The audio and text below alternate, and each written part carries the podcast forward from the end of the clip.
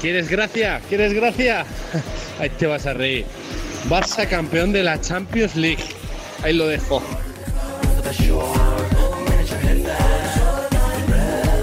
Buenos días, David Broncano. Uy, digo, perdón, David Sánchez. Joder, eres el sheriff, ¿eh? Tenías que ir tú a entrenar al Barcelona. Porque Coman está que vamos, que no está. Un abrazo desde Bilbao. Buenos días, DSF. Soy Serkan Bolat, líder del grupo MHDP. Y nada, David, que quiten a Kuman ya, por favor. Que traigan a Paco Gémez. Hasta luego, Mari Carmen.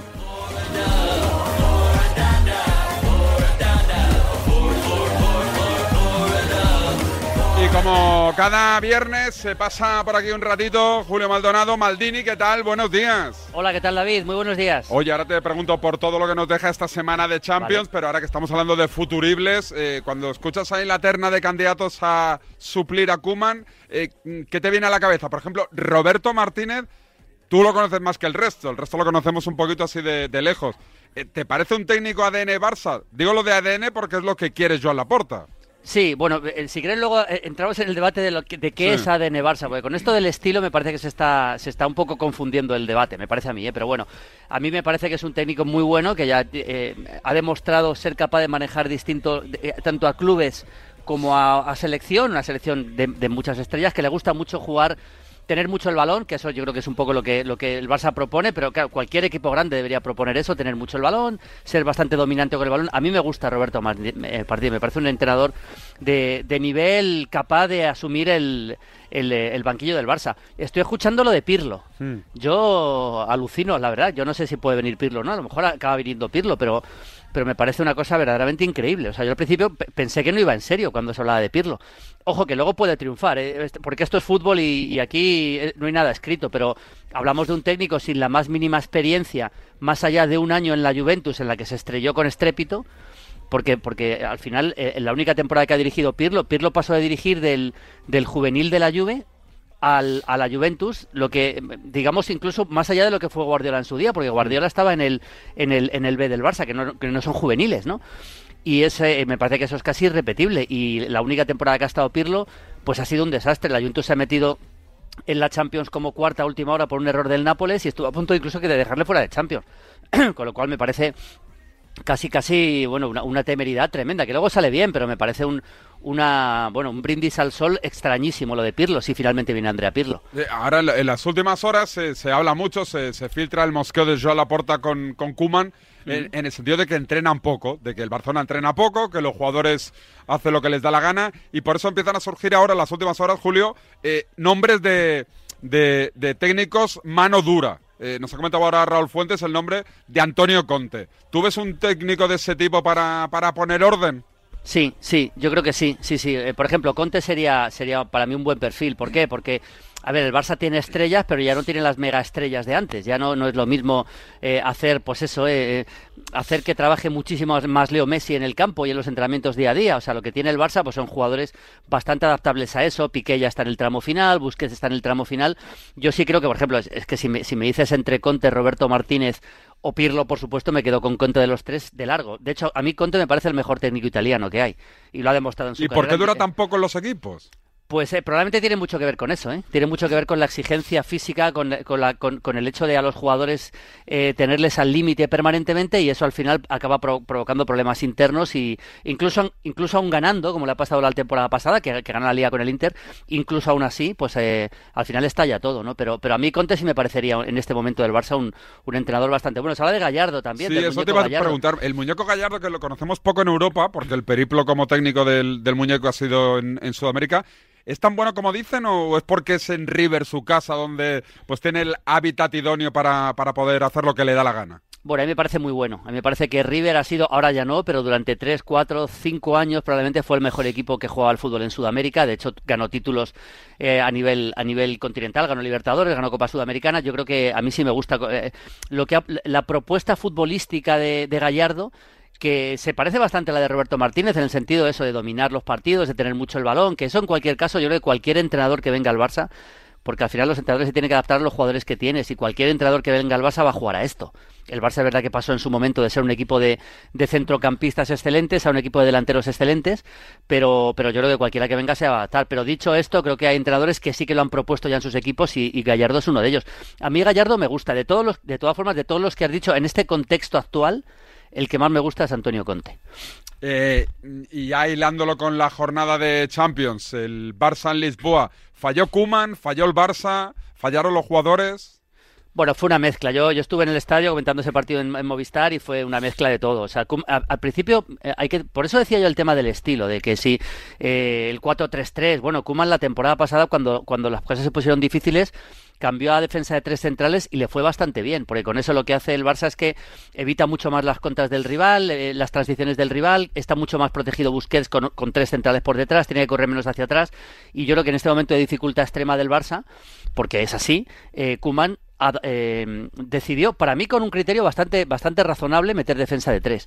Yo creo que el, esquema del Barça tenía sentido pero luego eh, una serie de cosas. Luego al final los jugadores en el campo, los primeros minutos fueron buenos, el Barça presionando arriba, lo que pasa es que recibes un gol en una jugada bastante aislada, en un balón en profundidad, que le pilla la espalda a Ari García, que eso te puede pasar, eso te puede pasar. El problema no es los primeros minutos, el problema es luego ya las decisiones que va tomando Kuman, que son yo creo que que cada vez peor, porque a mí no digo por quitar a Piqué, Piqué tenía amarilla, Piqué, eh, la verdad que en el gol el 1-0 no está bien porque no achica, luego tiene que achicar el disparo de Darwin Núñez, hubo un par de jugadas, ya antes de cambiarle hubo una jugada que podía haber sido segunda amarilla, es decir, estaba jugando bastante al límite, lo que no entendí es meter a Frenkie de Jong de central, porque el hecho de quitar a Piqué eh, ya no solo significa quitar a, tu jugador, digamos, el capitán, uno de los jugadores emblema del equipo, que eso puede pasar si no está bien. Nadie es insustituible.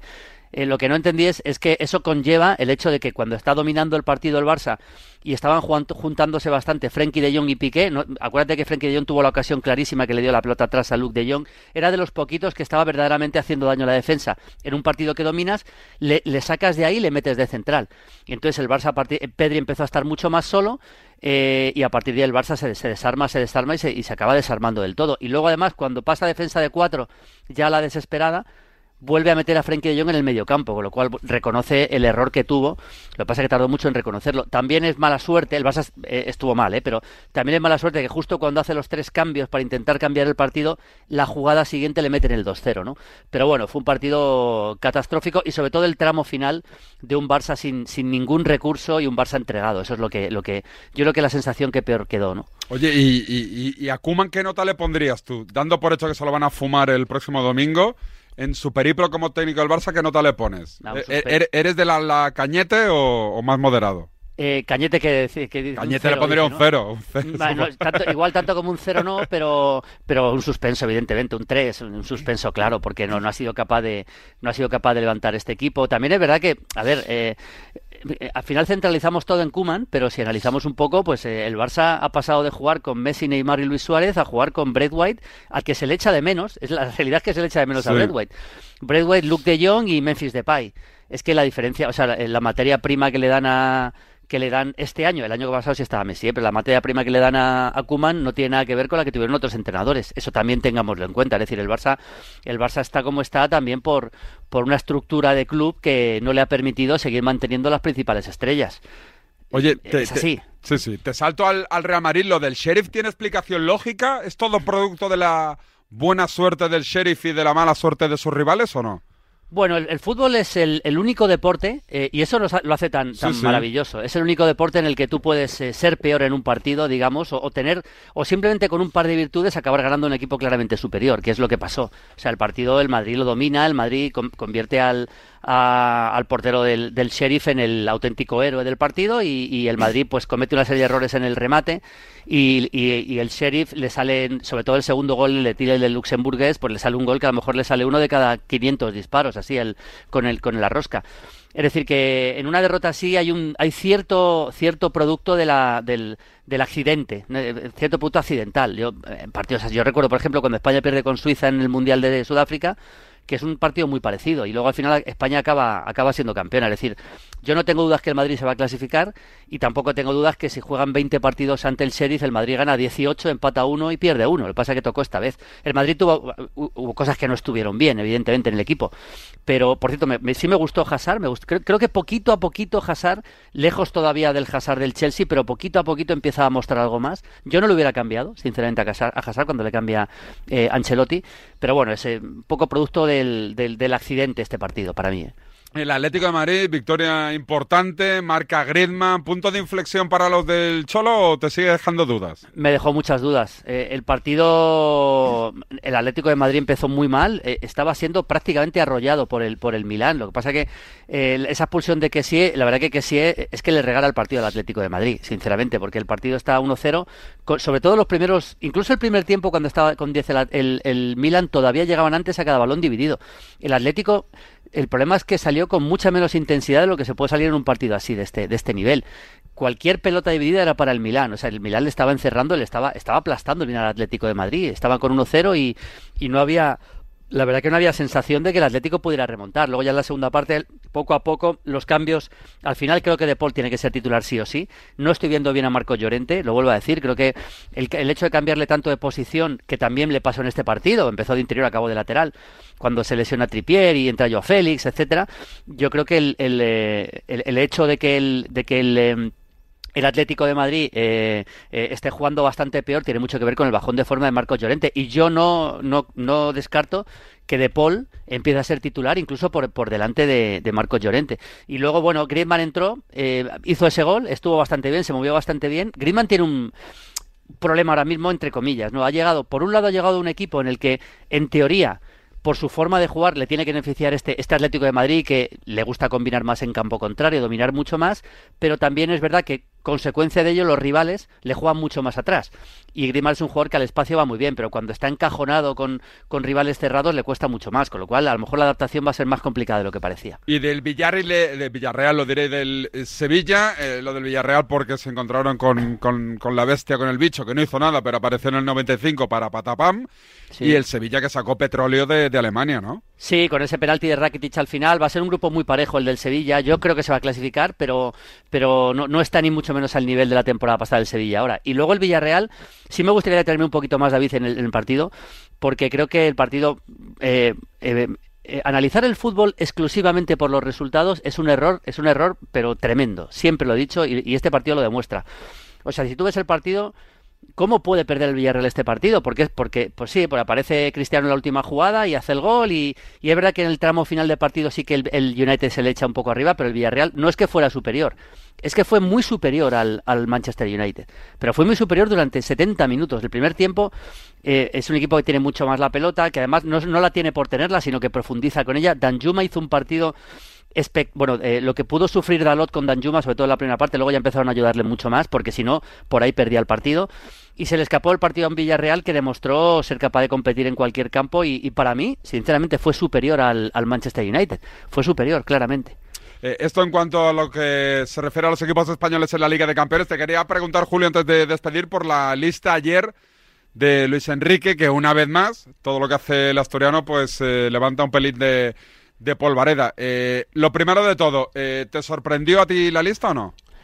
Bueno, me sorprendió lo de Gaby, por supuesto. Yo creo que no hay nadie, yo creo que incluso al propio Gaby le sorprendió, no sé si se lo habían dicho antes, no lo sé, pero desde luego cuando se lo dijeran, le sorprendió seguro. Sí, sí, me sorprendió la lista, me sorprendió la lista. Hay una serie de, de cosas que me sorprenden. No llevar a ningún delantero como tal, ningún nueve, es verdad que hay lesionados, es verdad que no está Morata, es verdad que no está Gerard Moreno, es una lástima, pero yo creo que España tiene delanteros centro pues eh, como para, para que alguno hubiera podido ir. Eh, pues no sé, Rafa Mir, por ejemplo. Yo creo que hay jugadores, yo creo que no llevar un delantero centro en una lista tan larga me parece, me parece increíble, sinceramente, porque puedes necesitarlo en un momento concreto del, del partido, ¿no? Y, me sorprendió mucho lo de Gaby. Hay una serie de jugadores que sí, que sí que me han sorprendido, la verdad. Eh, esto dijo Luis Enrique cuando le preguntaban por la convocatoria de Gaby, el canterano del Barça y que signifique exponerlos de una manera clara. Yo viendo a Gaby, que lo conozco hace ya bastantes años, eh, y viendo cómo ha competido cuatro ratitos, porque han sido cuatro ratitos, no tengo ninguna duda de que, de que puede ser un jugador muy importante para el futuro, no solo de su club, sino de la selección. Y eso es lo que me motiva a mí a traerlo. Quizás antes de tiempo, pues quizás, puede ser, no te voy a engañar. pero igual juega titular contra Italia. Bueno, yo, creo, a ver, se puede llegar a entender a, Luis Enrique, lo que pasa es que para llevar a Gaby tienes que dejar llevar a otros, ese es el problema. O sea, yo creo que Luis Enrique ve, eh, conoce a Gaby, lógicamente, eh, y está convencido de que va a ser un jugador muy importante y quiere empezar a darle cancha a la selección cuanto antes. Eh, son dos, prácticamente acaba de debutar en primera división y él confía en eso, ¿no? Eh, pero claro, es que se han quedado fuera. Por ejemplo, eh, Fabián Ruiz está jugando a un nivel impresionante en el, en, el, en el Nápoles, pero impresionante. O sea, Fabián Ruiz ahora mismo para mí es de los mejores jugadores de la serie italiana. El Nápoles está líder y está jugando. Es verdad que está jugando como pivote, que en esa posición España tiene a Busquets, tiene a Rodri, eso es cierto, pero también como interior ha rendido muy bien. Lo digo por tirar un nombre, ¿eh? hay muchos más. A mí Jeremy Pino sí, sí entiendo que esté pero luego es que falta un delantero centro y, va a ser un partido contra Italia muy, muy exigente. Yo A mí me, ha sorprendido bastante la, lista, la verdad. Eh, ¿Asensio tú le hubieses convocado ya o no, por ejemplo? ¿O Ansu Fati? ¿Hubieses arriesgado? Mm, no, a ninguno de los dos. Asensio no, porque es verdad que ha hecho algún partido bueno. Eh, últimamente está, está subiendo un poquito el nivel, pero sigo sin verle a, un gran nivel Asensio. Asensio, eh, el, eh, Asensio tiene que jugar arriba en un 4-3-3, en la derecha, o eh, seguramente en la derecha, en la izquierda no, porque está Vinicius en el Madrid. El día que jugó como interior, pues ahí se estrelló, que fue el día del Villarreal. Creo que yo Asensio no, no le veo.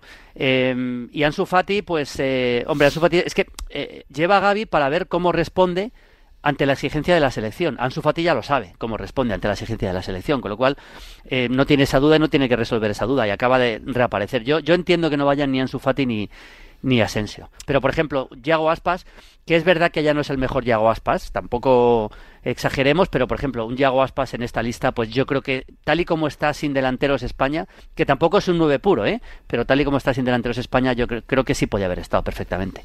Eh, Italia, entiendo, Julio, que no ha cambiado nada, ¿no? Respecto a la que ganó la Eurocopa. No, nada, nada, nada, nada. Sigue el mismo seleccionador y sigue más o menos la misma convocatoria. Está mirando la convocatoria, no, no, hay ninguna novedad importante. Es favorita, lógicamente. Italia hace un montón que no pierde un partido, es favorita para, para ganar. Y España es parte como, como víctima en principio. Lo que pasa que eh, lo que sí es cierto es que España ante los rivales difíciles se crece. Y es verdad que en, la, en la aquella semifinal de la Eurocopa España la pudo ganar tranquilamente. De hecho, fue mejor que Italia durante prácticamente todo el partido, con lo cual yo creo que va a ser un partido muy parejo. Eh, ¿Qué tienes este fin de semana o preparado para tu canal de YouTube? Bueno, para mi canal yo tengo que comentar en COPE el Atlético de Madrid-Barcelona, por cierto, el, sábado. Luego comento también dos partidos de... Comento el, Borussia Dortmund también el sábado en la tele. Eh, y para mi canal y el, Inter el Inter el domingo y para mi canal de YouTube eh, pues es que tengo tantas cosas que pues, voy a hacer un vídeo. Ayer no pude hacer el vídeo de la lista de Luis Enrique porque me pillé volviendo de Lisboa y me fue imposible. Luego tuve dos partidos de Europa League tuve la Real y luego tuve el, el Marsella. Pero quiero hacer quiero hacer un directo hablando de la lista de Luis Enrique, voy a hacer un vídeo de la lista de Luis Enrique, voy a hacer un vídeo con las semifinales de la Copa Libertadores y Sudamericana, que las tengo, tengo los derechos eh, porque, porque tengo un acuerdo con, con Conmebol para mi canal de YouTube. Y luego, pues eh, todo el fin de semana analizaré pues, los principales partidos de fútbol internacional y, por supuesto, el Atlético de Madrid-Barça, el Español Real Madrid. Y luego ya nos meteremos en, eh, en claves elecciones con los resúmenes y los partidos de, Sudamérica, que también puedo poner los resúmenes en, en, mi canal de YouTube y los principales partidos europeos. Y alguna cosita más también. También el famoso vídeo del Guardián, que meto todas las semanas con, con, este museo que vamos a inaugurar en, en Puerta del Sol en, en, de siete plantas. Si alguien va a la Puerta del Sol, yo le recomiendo que se acerque a la tienda Apple, que es, ¿sabe dónde es? no? A la derecha veréis una, una obra gigante de un siete pisos eso exactamente va a ser el Museo Legends, eh, el mejor museo del mundo que hay en el fútbol. Yo estoy bastante metido en ese proyecto. Y yo solo digo que va a ser impresionante, va a ser una cosa que va a revolucionar el mundo del fútbol. ¿Y cuándo se puede ver eso? Eh, esto lo vamos a abrir entre marzo y abril del año que viene. Está, está la obra ahora mismo, ya está, el otro día estuve allí dentro, está la obra más o menos, pero hablamos de una, de una colección de, de digamos de, piezas futbolísticas históricas, tanto camisetas como todo, tipo de reliquias, de camisetas utilizadas por jugadores. Sí, ¿eh? pero ¿y eso que son de colecciones de clubes o no no no, no esto es, un, un, coleccionista privado argentino, Marcelo Ordaz, que el que le quiera conocer, en mi canal de YouTube todas las semanas hago un vídeo con él enseñando una camiseta histórica. Y, es el, digamos, el impulsor de este proyecto con muchos más inversores, lógicamente. Imagínate lo que es eh, eh, cuatro 4.000 metros cuadrados en la Puerta del Sol, el edificio, ¿no? Pues, eh, y eso se va a inaugurar entre, entre marzo y abril. Y, por ejemplo, pues ahí vais a poder ver de las finales de Copas del Mundo, de cada final de Mundial, por ejemplo, mínimo una camiseta utilizada por cada uno de los dos finalistas en el partido, por ejemplo.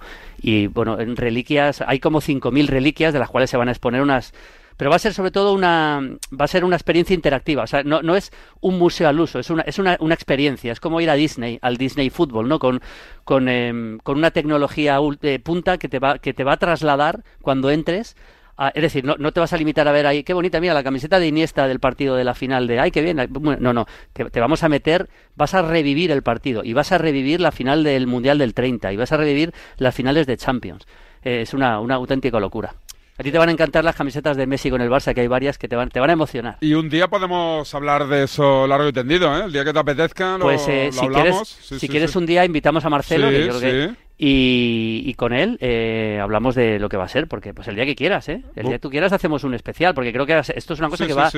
Que, bueno, estuvo, bueno, pero pregúntale al jefe, pregúntale a, a Juancho Gallardo, estuvo, estuvo viendo, tenemos un showroom en Madrid que tenemos digamos, para, ya para invitación a gente para que vea, tenemos eh, de esto que te estoy contando, pues a lo mejor una, una muestra de unas eh, 200 camisetas más o menos eh, en el centro de Madrid, en un showroom para visitarlo y para enseñar el proyecto. Y ahí estuvo, estuvo Emilio Contreras. Hablando de marca, está más gente, pero hablando de marca estuvo Emilio y estuvo estuvo Gema, que seguro que la conoce, y estuvo eh, Juancho Gallardo. Así que el día que quieres te vienes a verlo también y hacemos un programa con él. Perfecto, cuando queráis. Lo cerramos. Perfecto, Julio. Un abrazo, David. Un abrazo, Maldini, cada viernes aquí en Radio Marca, en Despierta San Francisco. 10 y 38, una menos en Canarias. Seguimos aquí en DSF.